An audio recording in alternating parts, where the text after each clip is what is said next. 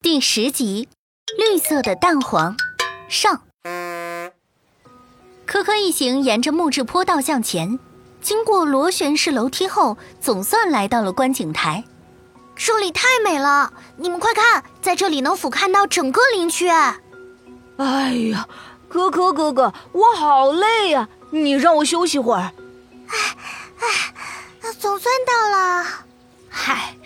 你们怎么这么容易累呀？看我的！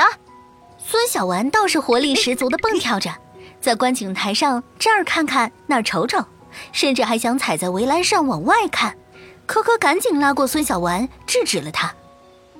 孙小丸，我们不能去踩踏和翻越围栏，这非常不安全。啊，对不起啊，可可哥哥，我记住了。咕噜噜！就在此时，康康的肚子突然叫了起来。嘿嘿，可可哥哥啊，你们饿不饿呀？哎，是不是你的东西又吃完了？我就知道，这一路上太累了嘛。还好我这里有几颗外婆给的水煮蛋。安安说着，从小挎包里拿出餐盒，将里面的鸡蛋分给了大家。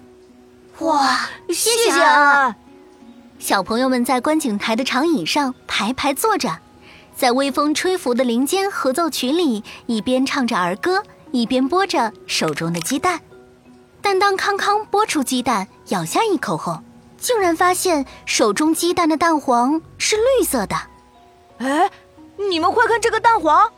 大家都停下准备吃鸡蛋的动作，低头仔细去看手中的鸡蛋。这下小朋友们都呆住了。原本应该是黄色的蛋黄，却在此刻呈现出墨绿色。可可一行相互看着，谁都不敢再去吃第二口。我，我记得鸡蛋黄都是黄色的呀。对呀，这个蛋黄怎么发绿啊？哎，可可哥哥，难道这个鸡蛋是有毒的？可可此刻却冷静了下来，他仔细闻了闻鸡蛋，应该不是。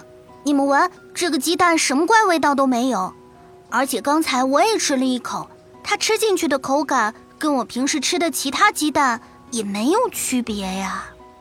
可可正说着，突然灵光一现，原来这种鸡蛋他以前已经吃过了。